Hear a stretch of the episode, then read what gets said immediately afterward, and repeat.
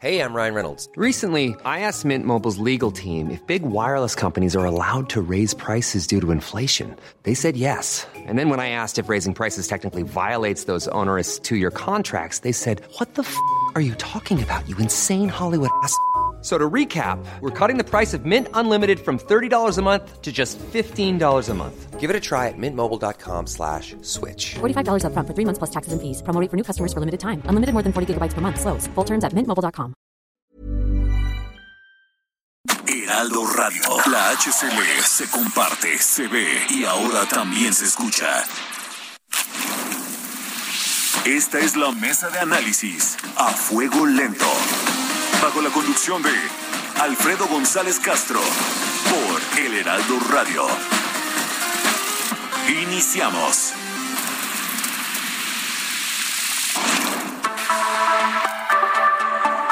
Son las nueve de la noche en punto, tiempo del centro de la República. Muy buenas noches, bienvenidas, bienvenidos a esta mesa de opinión, de análisis y reflexión. Los saluda su servidor y amigo Alfredo González Castro con el gusto de cada martes y decirles que estamos transmitiendo desde nuestras instalaciones acá en el sur de la Ciudad de México a través del 98.5 de su frecuencia modulada con una cobertura en todo el territorio nacional y allá en los Estados Unidos. Gracias, gracias a la cadena de El Heraldo Radio. Por lo pronto, los invitamos a ser parte de esta reflexión, de este análisis, a través de nuestras redes sociales, en Twitter, arroba Heraldo de México, arroba Alfredo Les, con Z al final, y arroba Is Robles, con S al final.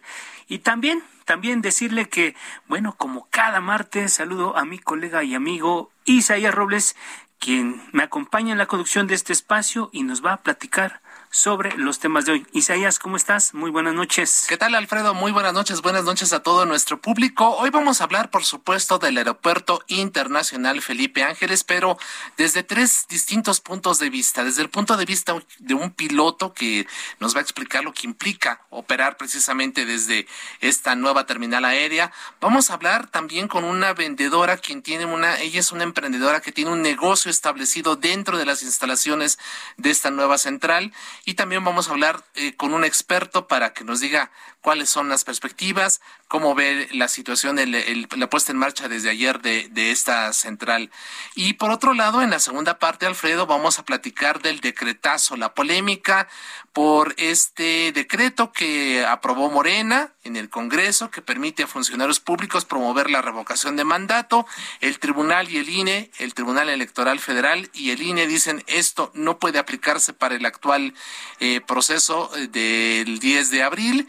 Sin embargo, bueno, pues ahí está la polémica, así que eh, tendremos puntos de vista también sobre, sobre esta situación, Alfredo. Así es, Isaías, amigos del auditorio, pues el, el tema del momento sigue siendo la inauguración del Aeropuerto Internacional Felipe Ángeles, pero Además de tlayudas hubo otras cosas muy, muy importantes. Y decirlo, no eran tlayudas las que dicen que eran tlayudas. Entonces, en realidad hay mucha gente que participó y que fueron piezas importantes en esto que puede gustarles a, a muchos y puede no gustarle a otros muchos. Aunque hay que reconocer que parte importante de los críticos de este nuevo aeropuerto pues no han puesto un pie en la terminal aérea y valdría la pena que se dieran una vuelta para ver si mantienen su opinión o la cambian. Pero por lo pronto decir que ayer a las 6.54 de la mañana despegó el primer vuelo del Aeropuerto Internacional Felipe Ángeles. El destino, Villahermosa. Villahermosa, Tabasco. La aerolínea Aeroméxico. Y se encuentra en la línea telefónica el capitán Ricardo Aguilar, él es el responsable de ese primer vuelo y bueno, pues le damos las, la bienvenida. Muy buenas noches, capitán. ¿Cómo estás? Alfredo, Isaías, auditorio, muy buenas noches. ¿Cómo están? Bien, gracias. Aquí con el gusto de saludarte y, gracias, gracias por aceptar la llamada. Así es, capitán Ricardo Aguilar, pues eh, relátenos cómo fue este primer vuelo, sintió nervios, presión, emoción, cómo, cómo fue justamente el traslado hasta Villahermosa, Tabasco. Platícanos un día, platícanos un poco cómo fue su día de, de, ayer en esta inauguración del AIFA. Claro, sí, muchas gracias. Eh, bueno, pues fue un día histórico, ¿no? Para, para la aviación eh, mexicana para los pilotos profesionales de, de, México. Eh, fue un día diferente, por así mencionarlo, a los demás, eh, ya que íbamos a, inaugurar el, nuevo aeropuerto con, el primer vuelo saliendo de la terminal. Entonces, pues realmente muy emocionados, toda la tripulación lo, comentábamos, íbamos muy emocionados. Eh, un poco de, nervio, ¿no? Por, ser el, vuelo inaugural, porque pues prácticamente los medios, las redes sociales iban a estar muy al pendiente de, la inauguración, pero bueno, eh, muy emocionados. Bien, capitán Aguilar, y el vuelo salió en tiempo y forma. ¿Quiénes eran los pasajeros? ¿Eran invitados especiales, personas especiales o pasajeros comunes y corrientes? No eran pasajeros, lo que nos informaron es que eran pasajeros, nos compraron su, su boleto a IFA Villahermosa, eh, fue lo que nos, nos mencionaron a nosotros. ¿Cuántos, eh, ¿De cuántos pasajeros estamos hablando y cuál era la y cuántos integraban la tripulación, eh, capitán? De pasajeros fueron alrededor de 54 pasajeros y la tripulación éramos cuatro, dos, dos pilotos y dos compañeras sobrecargos se tomaron la foto, eh, dejaron algún registro para la historia. Seguramente los pasajeros también lo hicieron con, con la intención de formar parte de la historia. Ustedes también se tomaron la foto. ¿Cómo fue? ¿La convivencia fue diferente? Sí, la convivencia, desde un día antes que, llegamos ahí al aeropuerto, pues nos tomamos la foto, la tripulación completa, ¿no? Con, el AIFA de fondo, el, avión de fondo. nos fuimos a cenar, platicamos de pues del evento, ¿no? De la inauguración, del vuelo, eh, lo, emocionado que estábamos y sí, sí hubo recuerdos, ¿no? También en la cabina eh, ya eh, hubo fotos solo de los pilotos y, bueno, pues sí fue un día histórico y muy contentos. ¿Dónde cenaron y qué cenaron? Sí, ¿y dónde se hospedaron? ¿Dónde, ¿dónde pernoctaron? Sí, pernoctamos cerca del aeropuerto la primera noche. Eh, nos fuimos a cenar eh, comida italiana, ¿no? Fuimos ahí una pizza y pasta, cenamos la tripulación completa. Eh, y bueno, terminamos de cenar y prácticamente nos fuimos a dormir. Oiga, ¿de cuántas, eh, nos dice usted que había 54 pasajeros, ¿de cuál era la capacidad del avión? ¿De cuántos pasajeros estaríamos hablando si estuviese lleno? El avión tiene, tiene una capacidad para 99 pasajeros. 99, sí, digamos un poquito, prácticamente 50%, ¿no? Más o menos. Sí, más o menos el 50% iba a bordo. Se dijo ayer el tipo de avión, pero ¿por qué no nos recuerda cuál fue el avión que, que inauguró este importante aeropuerto, según el, el presidente el capitán? Claro sí, fue un Embraer 190, es un avión brasileño y es de la flota de Grupo Aeroméxico. Estamos hablando, para recordar a nuestro público, con el capitán Ricardo Aguilar. Él fue el piloto del primer vuelo que salió justamente del Aeropuerto Internacional Felipe Ángeles. Capitán, de acuerdo con su experiencia, ¿cómo ve a la IFA en términos de operatividad técnica? ¿Es completamente seguro y funcional? Sí, completamente seguro. Eh, se, hizo un análisis de riesgo, algunas pruebas en nuestro simulador y bueno, cumplió con los estándares requeridos eh, de seguridad. Es un gran proyecto, es un gran aeropuerto, no le, no le pide nada a, aeropuertos grandes, hablando aquí de, Estados Unidos, ¿no? No le pide nada en cuanto a lo operativo. Eh, tiene muy, muy buenas instalaciones y es un gran proyecto, una gran obra. Eh, ¿Hay alguna diferencia entre el aeropuerto Benito Juárez y el Felipe Ángeles, Capitán Aguilar? Sí, sí, son pequeñas diferencias pero que sí ayudan a, las operaciones aéreas. Por ejemplo, eh, la, iluminación que tiene la pista, las calles de rodaje, el, el no cuenta con eso.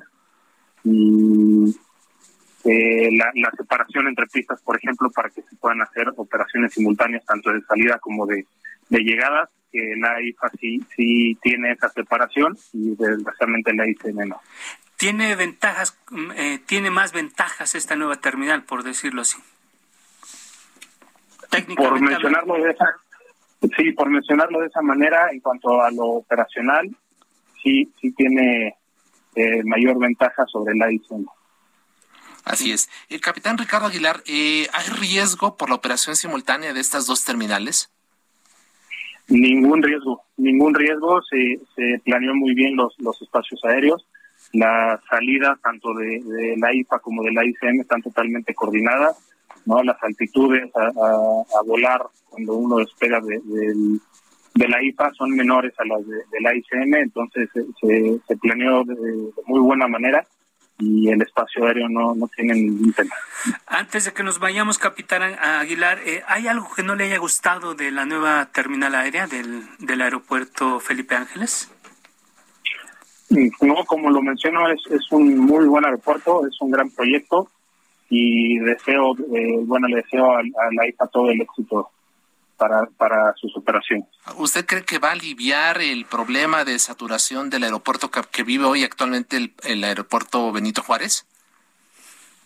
Yo creo que el tiempo lo dirá, ¿no? Eh, eh, sería muy, pues muy temprano decir sí o no. Yo creo que el tiempo dirá ese, esa respuesta conforme vaya teniendo más operaciones el, el nuevo aeropuerto. Eh, oiga, capitán, eh, perdón por hacerle esta pregunta, pero usted tiene familia, digo, supongo, no sé si tenga esposa, hijos. Sí, tengo esposa y dos hijos. Oiga, ¿y, y qué, le, qué le dijeron anoche a su regreso a casa después de ser parte del, de la historia, como usted mismo lo está comentando, de este hecho histórico, la puesta en marcha de, de la IFA? ¿Qué le comentó su esposa? ¿Qué le dijeron sus hijos? Bueno, realmente están muy emocionados, ¿no? Desde el día de, la inauguración, mi esposa me empezó a mandar eh, lo que lo que salía en las noticias, en las redes sociales. Eh, hablé con mis hijos, me felicitaron, eh, estaban muy, muy contentos. Oiga, ¿y cómo, cómo fue que usted fue electo precisamente para pilotear este, este primer vuelo? ¿Fue aleatorio? ¿Cómo fue? Sí, fue por parte de, de, la empresa, ¿no? Ellos mandaron a la tripulación completa y bueno, pues fui el, el afortunado de, efectuar este primer vuelo.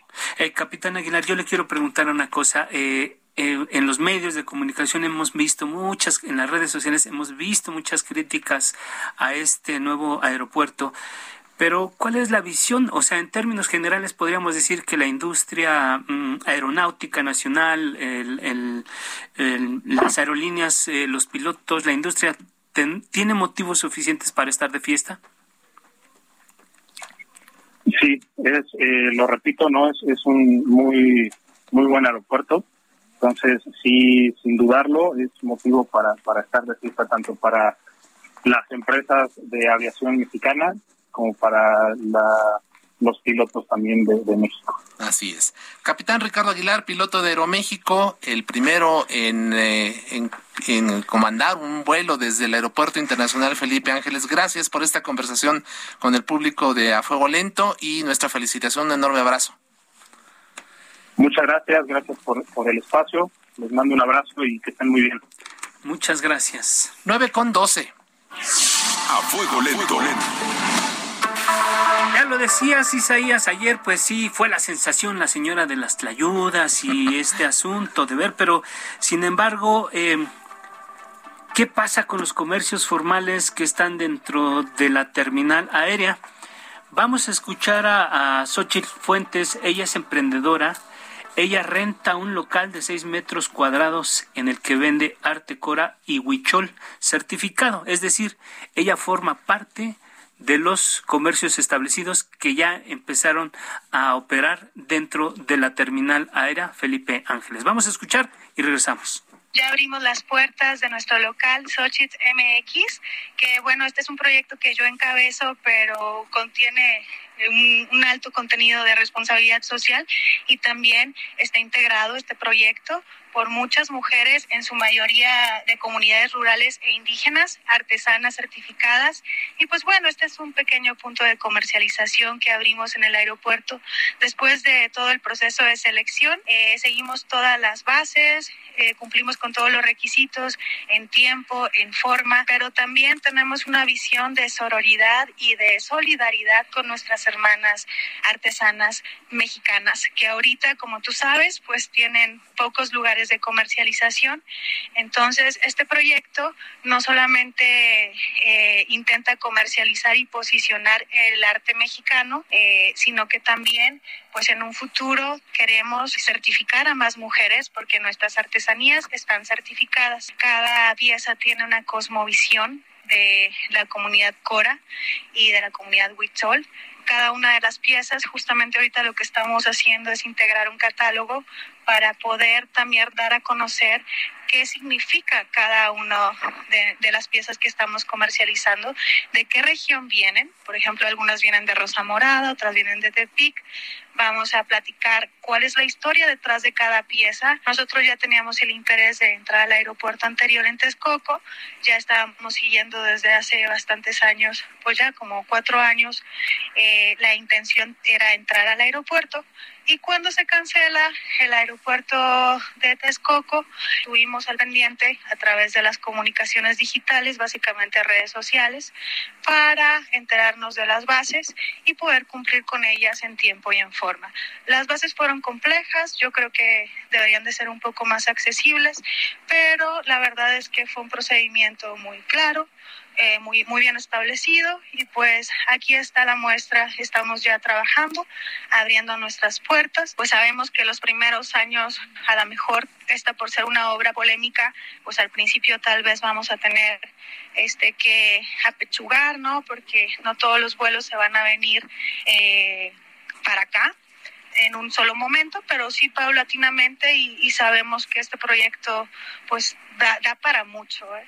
Nos da mucho gusto estar aquí, pero yo estoy muy contenta y muy agradecida con el ejército de que se me haya brindado un trato igual al de todos los empresarios y las empresarias que, que pues cubrieron las bases, que siguieron todo el procedimiento. Bueno, Alfredo, pues ahí está la, la opinión de Xochitl Fuentes, esta emprendedora, eh, quien nos, nos reconoció incluso que, que la renta de los locales dentro del Aeropuerto Internacional Felipe Ángeles depende obviamente del tamaño, de la ubicación y también del tipo de mercancías que allí que, que ahí se venden y que bueno, la autorización depende exclusivamente de la Secretaría de la Defensa Nacional. Ahí está Isaías y eh, como bien ella, como escuchamos, eh, por lo pronto ellos van a tener que apechugar porque saben que la situación que les viene no va a ser sencilla, precisamente porque ha sido una obra polémica. Pero bueno, vamos a otra cosa y este ahora vamos a escuchar a un experto. Eh, está ya enlazado Manuel Rivera, él es especialista en aviación y piloto aviador. Eh, muy buenas noches. ¿Cómo estás, Manuel? Rivera. ¿Cómo estás, Alfredo y Seguías? Buenas noches, gusto saludarlos a ustedes y a todos en el estudio. Muchas Al contrario, muchas gracias, Manuel. Ayer tú volaste de Monterrey a Laifa por Viva Aerobusco. A ver, platícanos cómo fue tu experiencia. Mira, pues fíjate que la experiencia, bueno, yo, yo por parte del equipo de Melaire, eh, tuvimos a múltiples eh, eh, comunicadores y también analistas en diferentes vuelos, ¿no? Tuvimos la oportunidad de mandar a uno de nuestros periodistas a Villahermosa, y hoy, justo hoy, hoy, al segundo día, fuera del día de inauguración, mandamos a otra periodista de Monterrey a México. Y fíjate que, eh, pues bueno, los, los contrastes del día uno al día dos han sido bastante, bastante interesantes de cómo se ha llevado a cabo todo en el Aeropuerto Internacional Felipe Ángel. A ver, platícanos cuáles han sido justamente, ¿qué destacarías tú de, estos contrastes? Pues mira, este contraste entre el día uno y el día dos, pues bueno, primero la toda la cuestión operativa y toda la cuestión de cómo pues prácticamente el IFA ayer estaba de fiesta, ¿no? El IFA ayer estaba eh, pues celebrando esta inauguración que, que tanto tiempo se llevaba esperando. Eh, había pues una, una cuestión desde conectividad, eh, cuestión de, de, transporte, cuestión de enlace entre pasajeros. Hoy la, la periodista que, que, llegó de Monterrey alrededor de, de, la tarde, el transcurso de la tarde, pues eh, en primera, conseguir un, un, transporte que la pudiera regresar a la Ciudad de México fue todo, todo un crucis, ¿no? La fila para conseguir los taxis era de dos horas y media. La cuestión del, de los transportes de la de hoy. De, Estás hablando ya del día de hoy. Eh, del día de hoy, del día de hoy. Esto, esto estoy hablando de hace, hace unas cuantas horas. Hijos. Y eh, la cuestión de los taxis del transporte fue bastante complejo. Y pues es, es interesante ver como el contraste entre el, día uno y el día dos de las operaciones, ¿no? También el día de, de hoy, eh, por, por fuentes de otros de, de, otra aerolínea, se tuvo que, que operacionalmente pues sustituir la operación que, que iba a realizar Volaris hacia el vuelo a Tijuana, si no me equivoco. y pues prácticamente los mandaron a, la ICM para, para que pudieran realizar su vuelo. Es decir, eh, eh, tú coincides con todas las voces que dicen, eh, ¿era ya momento de inaugurar esta terminal aérea o todavía había que esperar un poco por todo lo que, lo que se ha comentado? Pues mira, yo creo que en, en sí el aeropuerto internacional Felipe Ángeles funciona y va a funcionar.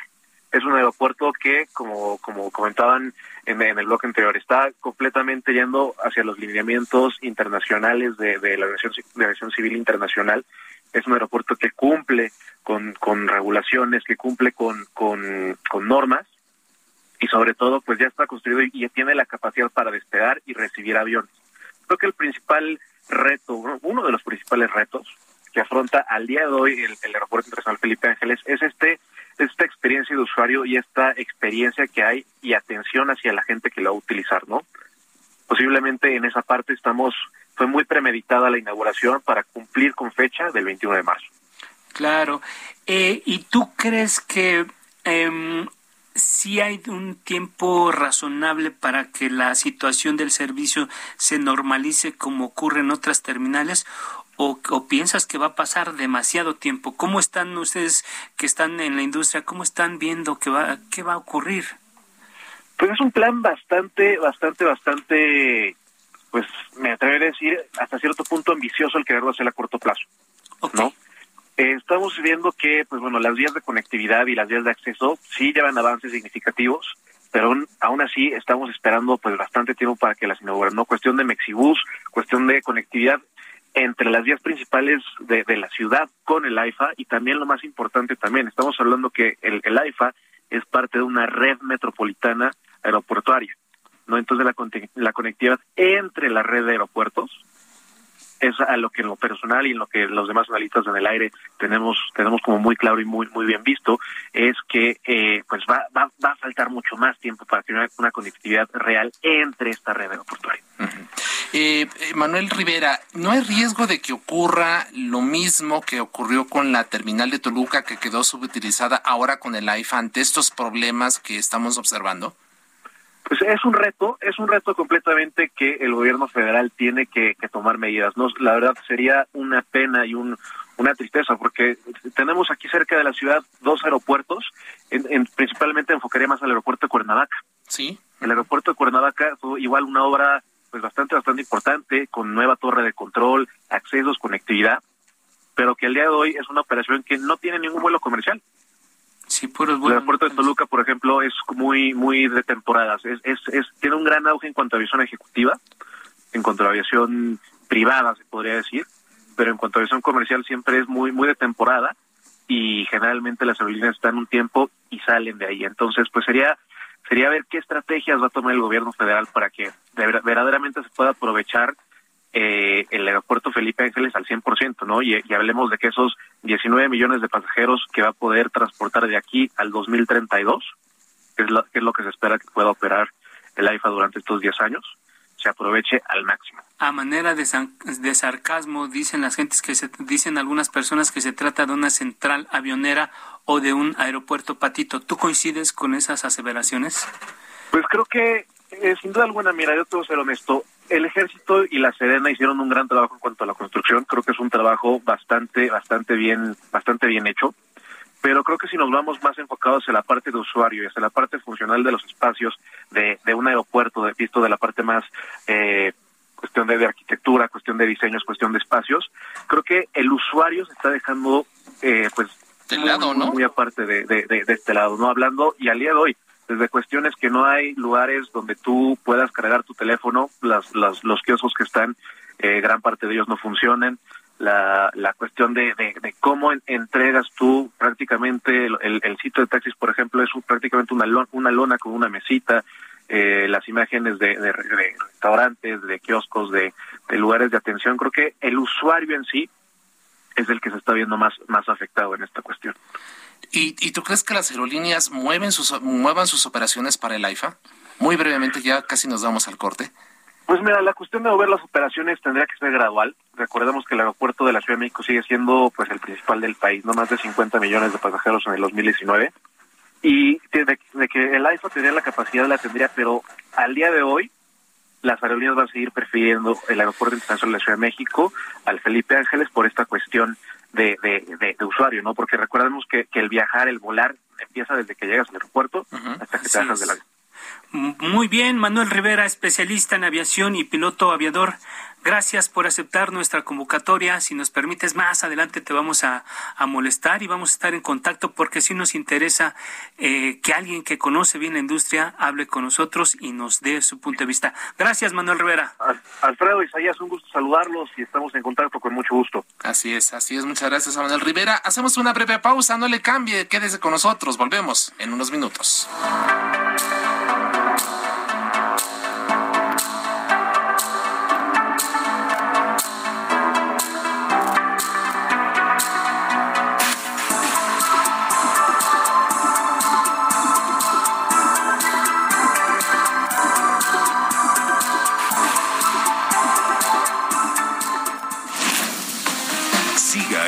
Polémica por El Heraldo Radio, con los que saben de política y la desmenuzan.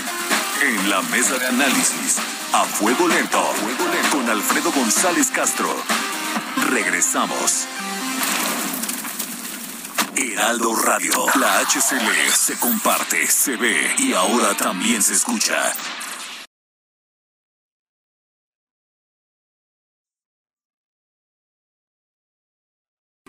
Heraldo Radio 98.5 FM, una estación.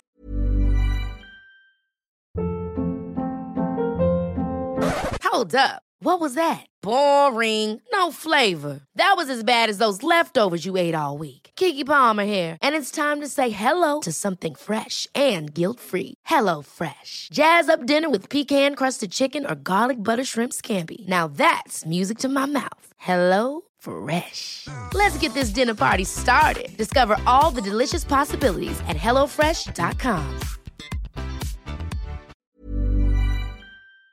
De Heraldo Media Group, transmitiendo desde Avenida Insurgente Sur 1271, Torre Carrachi, con 100.000 watts de potencia radiada.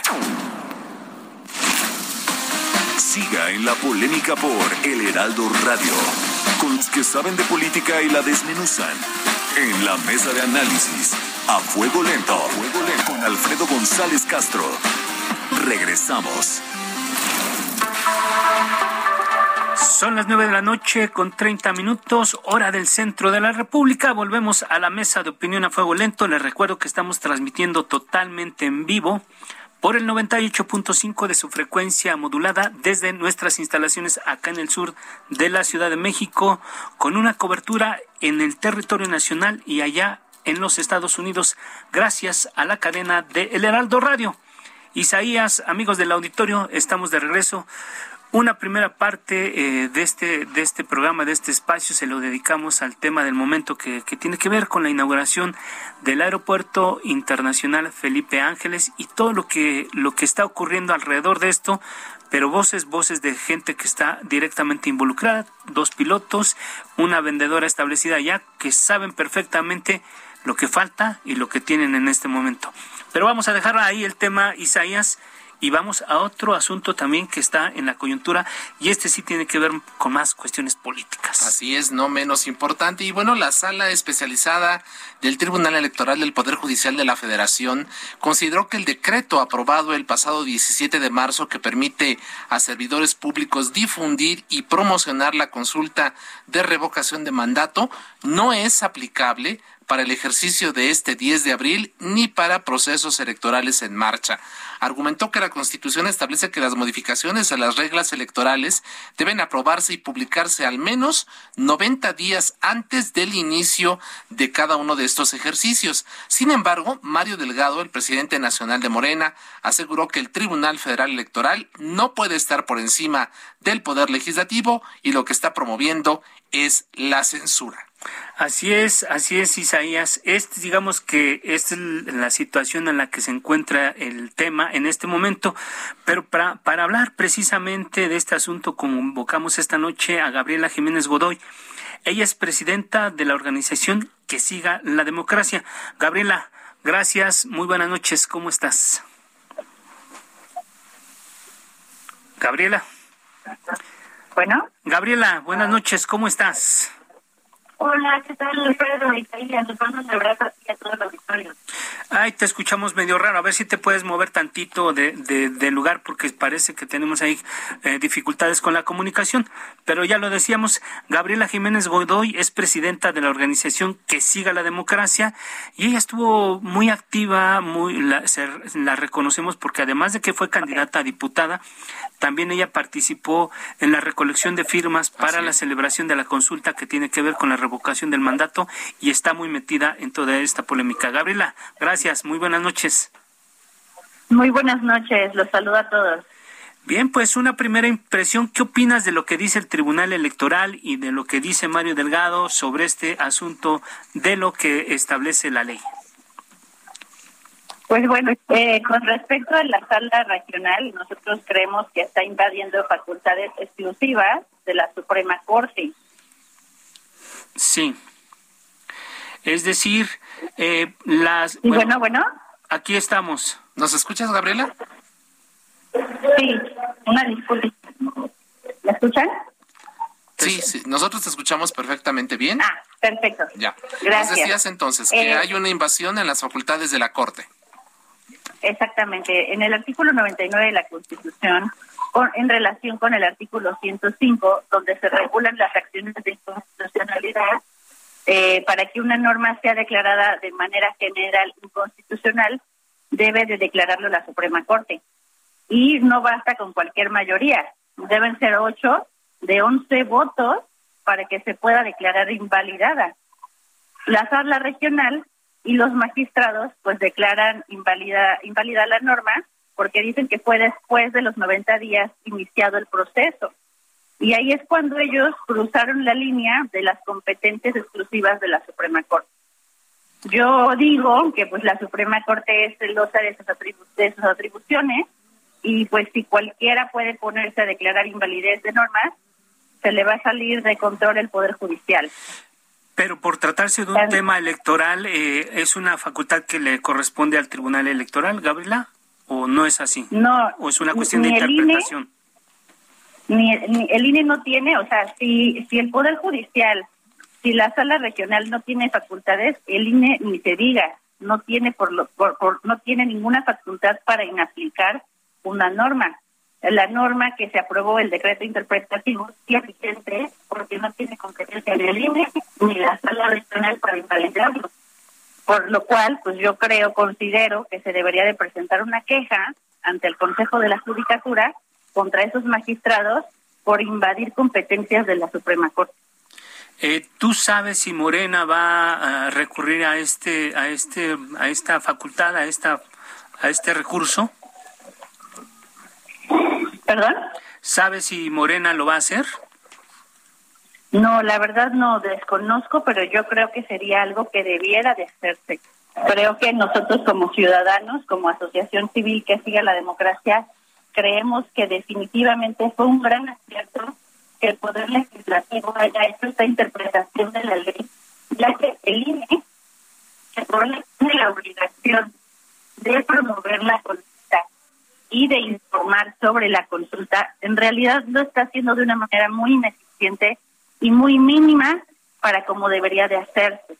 Por ejemplo, el tiempo en radio y televisión que el INE ha, ha dado para promover la consulta de revocación de mandato es equiparable al tiempo que se le dio en la última elección a Fuerza por México, un partido que ya no existe, en lugar de darle el mismo tiempo que se le da al PAN, al PRD, al PRI o a Morena. Entonces, si el INE, que es el facultado por ley para informar y promover, no lo estaba, no lo estaba haciendo, pues qué bueno que los funcionarios y los representantes populares, siempre que no usen recursos públicos, puedan usar su voz para informar a la ciudadanía, ya que para que una persona pueda emitir un voto libre, pues debe estar bien informado. Ajá. ¿Te parece si escuchamos, Gabriela, a lo que dice al respecto el consejero presidente del INE, Lorenzo Córdoba, y escuchamos tu opinión sobre justamente este punto de vista que, que estableció ayer, el domingo, el presidente del INE? Escuchemos. A, Perdóname. Vamos a Es que no te escuchar. bien. Vamos a escuchar a Lorenzo Córdoba y regresamos contigo para ver si lo puedes escuchar. Perfecto, claro que sí, gracias. Es absolutamente falso que el INE permanezca callado sobre el proceso de revocación de mandato. Todo lo contrario. En apego a sus facultades y obligaciones constitucionales, el INE es la autoridad encargada de difundir este ejercicio entre la población. La revocación de mandato va, y va muy bien, porque el INE la está organizando y porque las mexicanas y los mexicanos confían en su autoridad electoral. Y bueno, Gabriela, lo que en resumen establece Lorenzo Córdoba es que es absolutamente falso que el INE esté callado sobre la difusión de este ejercicio, sobre la revocación de mandato, y al contrario, dice, va y va muy bien. Ni callados ni inactivos. ¿no? Así es. Gracias.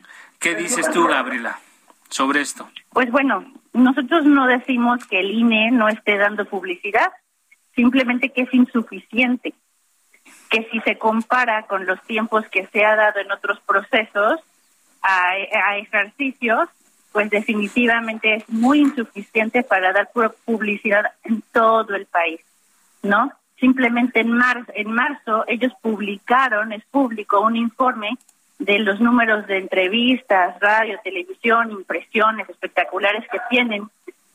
Y pues nosotros como asociación civil hemos dado más entrevistas, hemos hablado más del tema, hemos puesto más este asambleas, muchísima más publicidad que ellos. Entonces sí es definitivamente muy insuficiente. Justo de eso te quiero preguntar, Gabriela. Eh, que siga la democracia es una organización civil que está promoviendo eh, la participación en esta consulta sobre la revocación del mandato a través de anuncios espectaculares. ¿Cuánto ¿Cuántos han logrado colocar a nivel nacional de estos espectaculares ustedes? Pues mira, la verdad es que desconozco eh, a ciencia cierta cuántos sean, porque no son espectaculares que hayan sido pagados o contratados con el recurso de la asociación civil, sino que más bien ciudadanos afines al proyecto de la cuarta transformación o afines al proyecto del presidente que quieran apoyarlo, con sus propios recursos descargan nuestros materiales y los ponen. Nosotros hemos visto en las calles muchos, muchas veces en las fotos y nos taguean en las redes sociales y ahí es como los vamos viendo, pero no tenemos una contabilidad como tal de cuántos sean. Eh, que siga la democracia ha rentado espectaculares de manera particular ustedes. Pagados por nosotros solamente tenemos dos. Ok. ¿Cuánto cuesta la renta de un espectacular, Gabriela? Como 15 mil pesos al mes. Ok, ¿y ustedes lo financian a través de esta organización que siga la democracia? Sí, nosotros nada más hemos pagado dos en la Ciudad de México y todos los demás son de la ciudadanía que nos va aportando con sus recursos, lo mismo de las bardas, lo mismo pues de los volantes, por ejemplo, ¿no?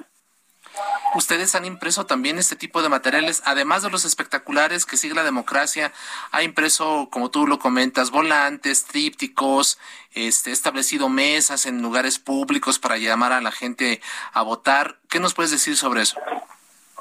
Pues nosotros más bien lo que hemos hecho son asambleas informativas, donde pues tenemos eh, ciudadanos en todos los estados de la República que nos ayudan a organizar reuniones, invitan a eventos públicos.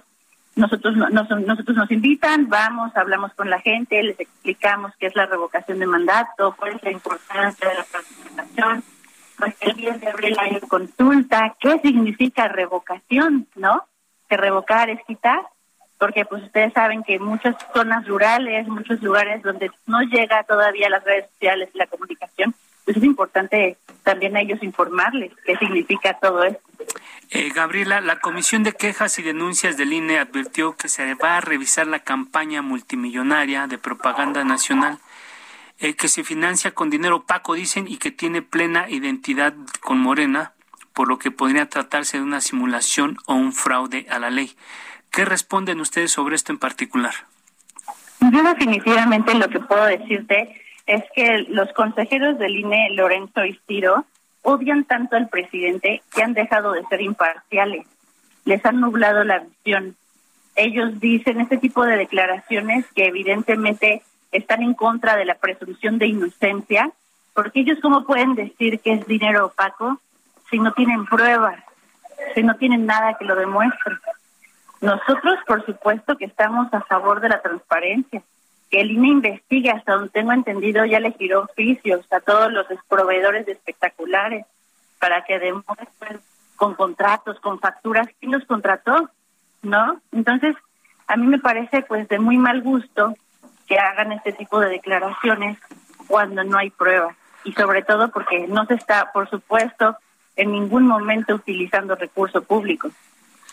¿Cuáles son las expectativas que tienes tú, Gabriela, sobre este ejercicio que se va a desarrollar el 10 de abril?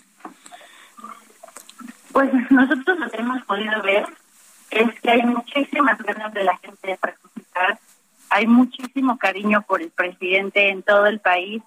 Te puedo decir que ya estuve en las 32 entidades federativas y la gente va sola.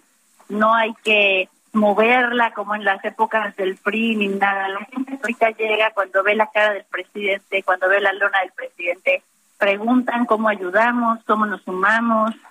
Eh, definitivamente va a haber una gran votación al 10 de abril. Tenemos muchos obstáculos, hemos tenido muchos obstáculos desde que inició el proceso, pero ahora van a poner menos casillas. En realidad, la ley dice que deberían de poner el mismo número de casillas que en la última elección federal, pero no hubo que presupuesto. son aproximadamente 161 mil casillas. Pero no hubo presupuesto autorizado que- por exactamente. el por el por el Congreso. El INE dice que por falta de presupuesto Así van a es. poner una tercera parte, pero en realidad yo creo que más bien es un pretexto. Ok. ¿Por qué? Porque en la última elección federal una casilla costaba 8 mil pesos y ahorita les están presupuestando en arriba de 20 mil pesos cada una. Han de decir que la inflación. Oye, Gabriela, eh, yo te quiero preguntar una cosa.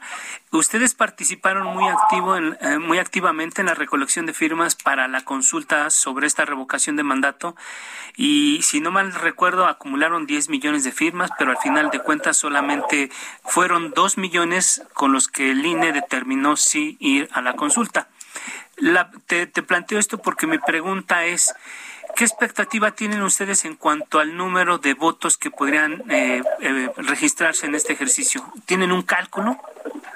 Sí, pues mira, te platico.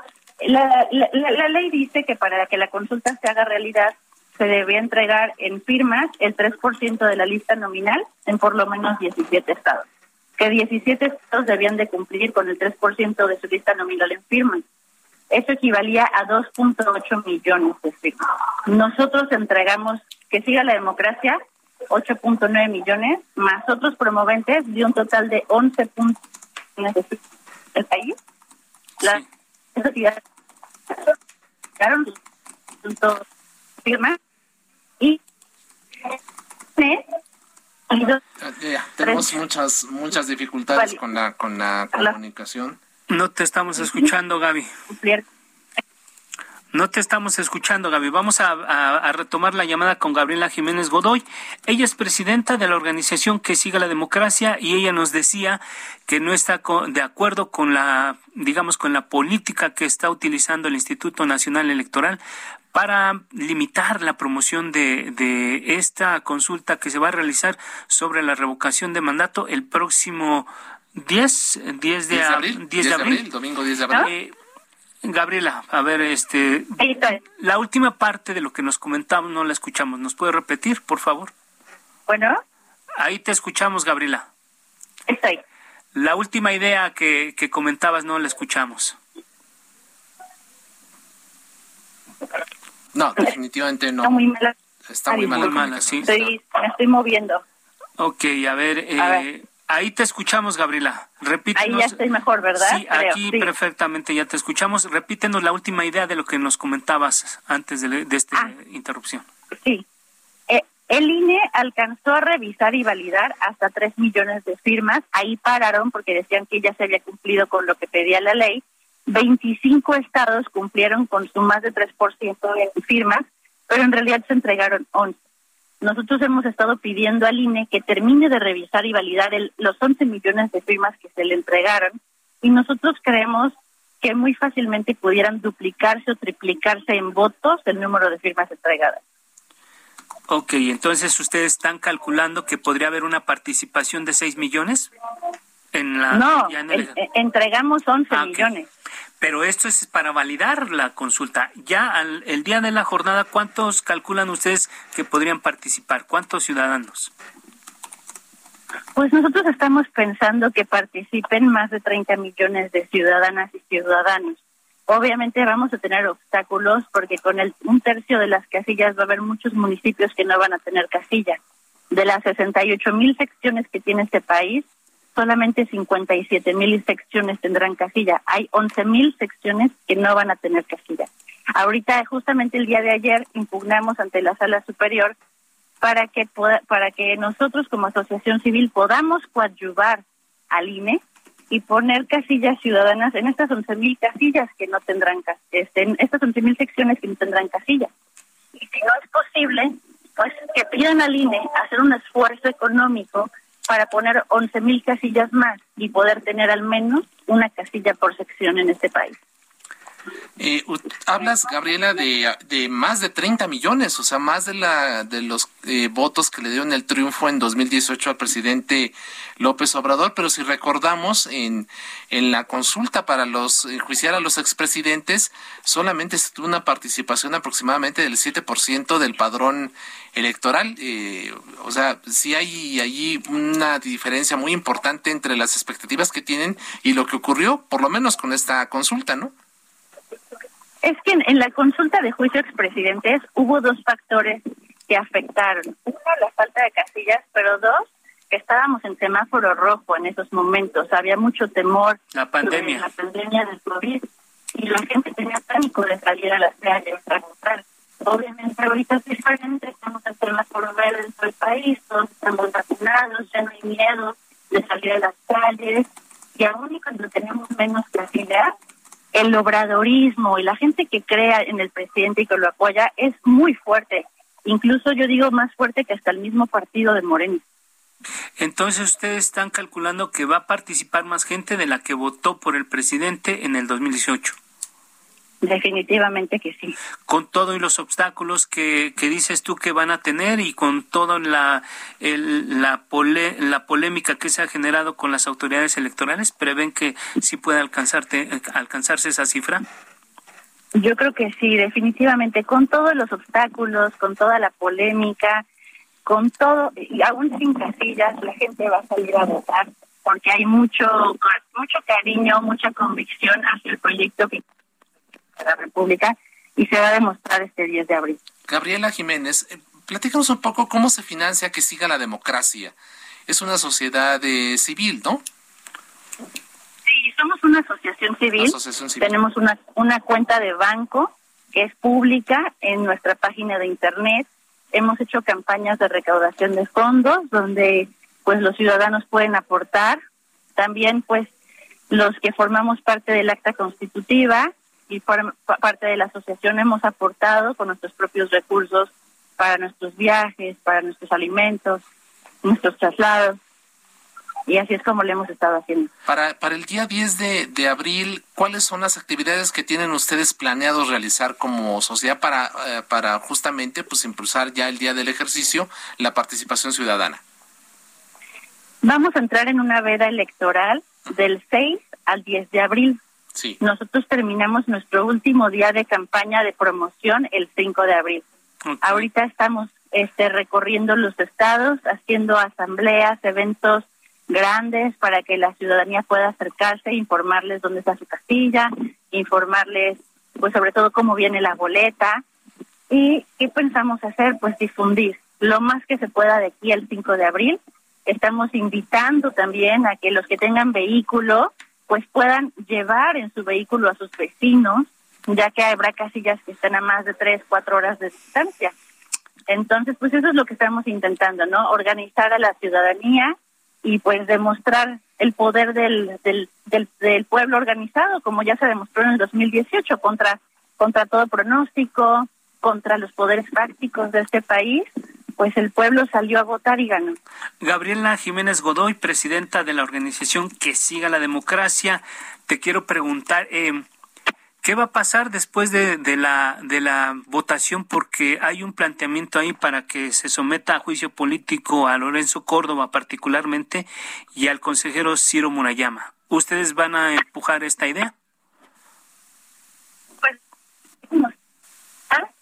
Pues, pues, que me muy bien. Nada, se cortó la llamada, pero bueno, ahí está, ahí está la polémica, sigue la polémica sobre este asunto, particularmente eh, ya no respondió porque se ha señalado esta organización como una de las que patrocinaba los anuncios espectaculares que vemos en prácticamente todos los estados de la República. De manera sorprendente, ¿no? Y dice, y dice ella como presidenta de la asociación eh, que siga la democracia, Gabriela Jiménez Godoy, que ellos no están financiando eso y que solamente han pagado dos, anuncios espectaculares. En la Ciudad de México. En la Ciudad de México de 15 mil pesos la renta. Entonces, si multiplicamos esos 15 mil por lo que cuestan y los que existen en todo el país, debe ser una cantidad importante que yo creo que las autoridades electorales ya tienen registrado. ¿Están en el derecho de, de promover la, la consulta sobre la revocación de mandato? Yo creo que sí. El asunto es que no pueden hacerlo violando la ley y, y la ley lo prohíbe de una manera en el caso de los funcionarios públicos, Isaías. Así es, además que fue una ley que aprobó en su momento eh, Morena y sus aliados en el Congreso, tanto en la Cámara de Diputados como en el Senado de la República, que ahora pues pretenden desconocer a través de este decretazo, como se ha llamado justamente a, a este documento, mediante el cual pues se les autoriza.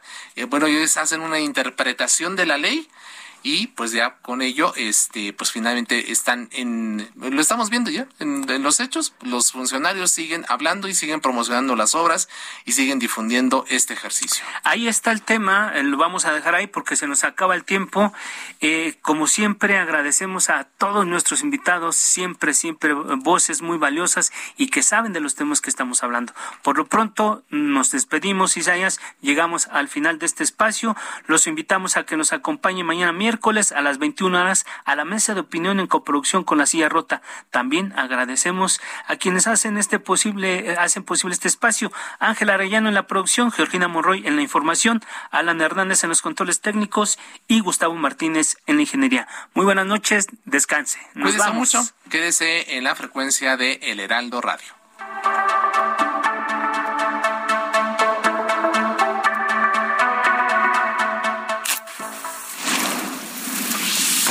Polémica por hoy ha terminado. Le esperamos el próximo martes para que con los expertos analicemos la noticia y a sus protagonistas. En la mesa de análisis a fuego lento. Por El Heraldo Radio. Con la H que sí suena. Y ahora también se escucha.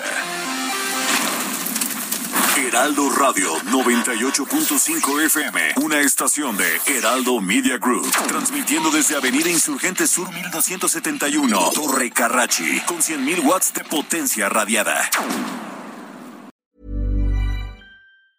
Ever catch yourself eating the same flavorless dinner three days in a row? Dreaming of something better? Well, HelloFresh is your guilt-free dream come true, baby. It's me, Kiki Palmer. Let's wake up those taste buds with hot, juicy pecan crusted chicken or garlic butter shrimp scampi. Mm. Hello Fresh. Stop dreaming of all the delicious possibilities and dig in at HelloFresh.com. Let's get this dinner party started.